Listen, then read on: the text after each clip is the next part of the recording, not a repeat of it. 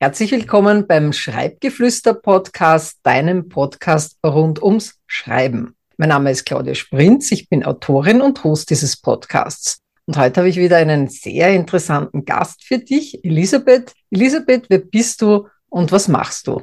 Ein herzliches Hallo, mein Name ist Elisabeth Hobel. Ich bin viel interessierte kreative Handwerkerin, das trifft's am besten und durch das, dass es sehr umfangreich ist, ist da vieles drin verpackt sozusagen. Ich liebe es, wenn ich mit den Händen etwas erschaffen kann, etwas gestalten kann und wann am Ende des Tages auch was Sichtbares, was Greifbares da ist, was ich gemacht habe. Ja, so habe ich mich da spezialisiert in meiner Kreativwerkstatt auf das filigrane Gestalten von diversen Sachen das begeistert mich sehr und diese Freude möchte ich hinaustragen und auch motivieren zum selber kreativ werden. Das ist ja unheimlich spannend. Du hast jetzt deine kreative Seite angesprochen. Wie hat sich die bei dir entwickelt? Ja, da darf ich zurückrudern in meine früheste Kindheit. Da hat mich die Oma motiviert und immer wieder bestärkt. Sie hat sehr früh gemerkt, dass es mir einfach ganz viel Spaß macht, wenn ich selber was werken kann, wenn ich selber was machen kann und da aktiv werde. Und da hat sie mich motiviert und mit ihrer Begeisterung mich eben angesteckt und mich da ins Kreativsein und Kreativwerden hineingebracht. Das ist eine total entzückende Geschichte, dass dich deine Großmutter schon zur Kreativität motiviert hat. Und etwas, mit dem du dich ja auch schon sehr lange beschäftigt, ist die Gestaltung von Grußkarten. Warum soll man heute überhaupt noch Grußkarten versenden, wo es doch Social Media gibt? Das ist eine sehr gute Frage.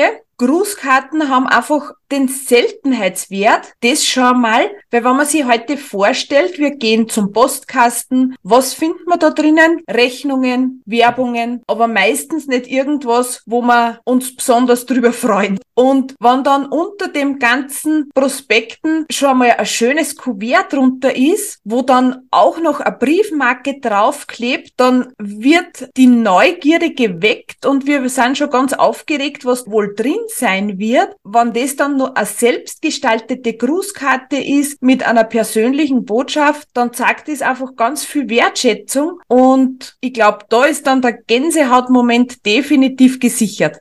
Absolut. Wie sieht denn jetzt so eine Grußkarte von dir aus? Und für die Hörer und Hörerinnen des Podcasts, wir haben diesmal natürlich auch wieder was zum Vorzeigen und du kannst dir das dann auch wieder im Video auf dem YouTube-Kanal von mir anschauen, in der Schreibgeflüster-Playlist. Und du hast uns ja auch einige Beispiele mitgebracht.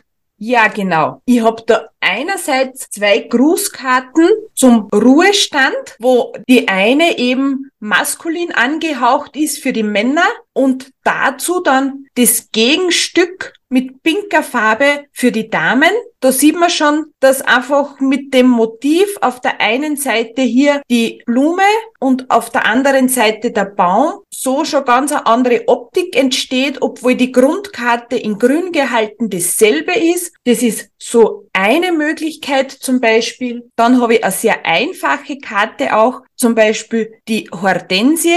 Das ist ein Motiv, das was mir persönlich sehr gut gefällt und was ich sehr, sehr gerne verwende. Das natürlich jetzt wieder für die Damen. Vom Spruch her ist es dann ganz individuell, was man da dann wählt. Manchmal bin ich auch schon hergegangen und habe einfach das handschriftlich selber draufgeschrieben, weil ich schon eine persönliche Botschaft vorne drauf haben wollte. Das ist dann ganz individuell. Und dann habe ich noch vorbereitet eine Meereslandschaft. Da ist es dasselbe Motiv, einmal ohne Sonne und einmal den Sonnenuntergang und da sieht man dann schon, wie unterschiedlich die Motive nur durch eine andere Farbwahl werden und dennoch aber wie vielseitig es sein kann und wie bunt und kreativ man da gestalten kann. Das sind ja unglaublich viele verschiedene Möglichkeiten. Wenn jetzt jemand selbst eine Grußkarte gestalten möchte, was würdest du denn diesen Menschen empfehlen? Ich würde einmal sagen, einfach machen. Und das jetzt ein bisschen in der Doppelbedeutung, also nicht abbringen lassen mit dem Satz, ich bin ja nicht kreativ oder ich kann das ja gar nicht, sondern einfach einmal dazu sitzen und probieren. Ich habe auch dazu ein Beispiel mitgebracht. Das ist eine Grußkarte, die hat eine Tante von mir selber gestaltet. Die nimmt einfach einen Farbkarton und Fotos, die sie so unterm Jahr auf Spaziergängen und so weiter macht, verwendet sie dafür und gestaltet damit ihre Grußkarten und hat damit wieder was ganz Persönliches und dennoch aber sehr einfach gestaltet. Da muss man jetzt nicht geschickt sein, sondern da kann man sogar mit eigenen Fotos, die man zum Beispiel sogar mit dem Smartphone machen kann und dann ausarbeiten lässt, die eigene persönliche Grußkarte gestalten und dann auch den Menschen, die man gerne erfreuen möchte, damit überraschen. Genau. Und es ist eine ganz einfache Möglichkeit. Bei der Gestaltung selber gibt es natürlich sehr, sehr viele Techniken. Ich arbeite auch gerne mit einem Designerpapier, heißt es. Das ist dieses färbige Papier, was wir da seitlich sehen. Das ist ein Papier, was gibt mit diversen Motiven oder einfach irgendein Muster mit drauf, wo man schon ganz einfach auch eine Karte gestalten kann, ohne viel künstlerisches Geschick. Und es ist dennoch viel persönlicher als wie eine fertig gedruckte Karte. Wenn jemand sagt, ich bin aber ungeschickt, ich schaffe das alleine nicht, was kannst du so jemandem empfehlen?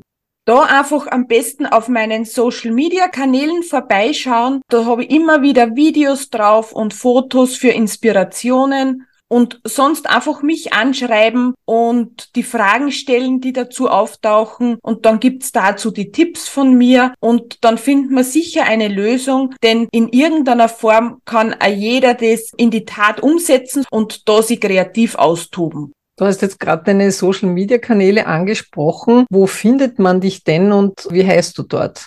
Mich findet man ganz unkompliziert unter Elisabeth Hobel überall, also auf Instagram und auf Facebook und auch meine Website heißt genauso. Somit bin ich leicht auffindbar.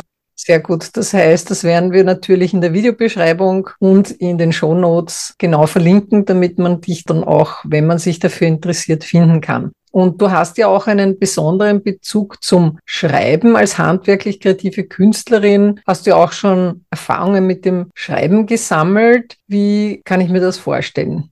Am Anfang war das eher ein bisschen ein steiniger Weg, kann man da definitiv sagen, weil ich, so wie es vielen im kreativen Bereich geht, ich für mich mir immer gedacht habe, ich kann nicht schreiben und das bekomme ich einfach nicht hin und war dann so ein Start ins Schreiben, dass ich einfach begonnen habe, mir Ideen aufzuschreiben. Da habe ich dann schon gemerkt, ich brauche keinen Roman schreiben, sondern ich schreibe mir einfach meine Gedanken auf. Das, was mir gerade in Sinn kommt, genau diese Idee wird jetzt einfach so, wie sie gerade da ist, zu Papier gebracht, ohne in irgendeiner Form auf die Rechtschreibung zu achten oder auf irgendwelche Satzzeichen. Ich liebe beim Schreiben auch die Kreativität. Ich schreibe gerne kreativ. Und dann habe ich den Tipp auch bekommen, mit dem Aufschreiben einfach sich mit einem Notizbuch in einen Raum zu setzen und da aufzuschreiben, was man gerade sieht, was gerade vorhanden ist. Das habe ich dann auch gemacht, wenn ich in der Landschaft unterwegs war. Ich bin jetzt sehr viel immer mit einem Notizbuch unterwegs und wenn da wo ein Bankerl steht, sitze ich mir auf das Bankerl und lausche der Natur, was sind für Geräusche, was sehe ich, was ist in der Umgebung alles vorhanden und genau mit diesem Tipp habe ich dann schon ganz viele Seiten gefüllt, weil ich einfach das aufgeschrieben habe, was gerade vor meinen Augen sichtbar worden ist. Danke für diese inspirierenden Worte. Ich glaube, du kannst es gar nicht äh, besser auf den Punkt bringen, wie man mit dem Schreiben beginnen kann. Und das ist sehr schön zu hören, dass du, obwohl du am Anfang Bedenken hattest, dich dann darüber getraut hast und mit dem Schreiben begonnen hast. So einfach kann es gehen. Vielen herzlichen Dank dafür. Und ich danke dir sehr, sehr herzlich, liebe Elisabeth, dass du dir die Zeit genommen hast und diese schöne Tradition des Grußkartenschreibens Lebens wiederbelebst, weil ich glaube, dass das etwas ist, mit dem man den Menschen die Wertschätzung ausdrücken kann. Dankeschön. Vielen Dank auch Claudia dir, dass ich hier die Möglichkeit habe, darüber zu sprechen. Und ich glaube, gerade jetzt auch vor allem in dieser Zeit, gerade vor Weihnachten, da ist es mit bedeutungsvollen Botschaften einfach einmal seinen Lieben zu sagen, wie viel sie einem bedeuten, einfach sich einmal wieder in Erinnerung rufen mit einer Grußkarte und mit einer netten Botschaft. Das ist doch ganz was Zauberhaftes, einfach was Feines, wie ich finde. Freude bereiten und das mit ganz einfachen Mitteln und in der stillen Zeit ja dann erst recht passend, wenn die Natur runtergefahren ist und alles ein bisschen leiser wird und stiller wird und wenn da dann so eine Grußkarte ins Haus flattert mit einer netten Botschaft, dann ist das schon was Feines.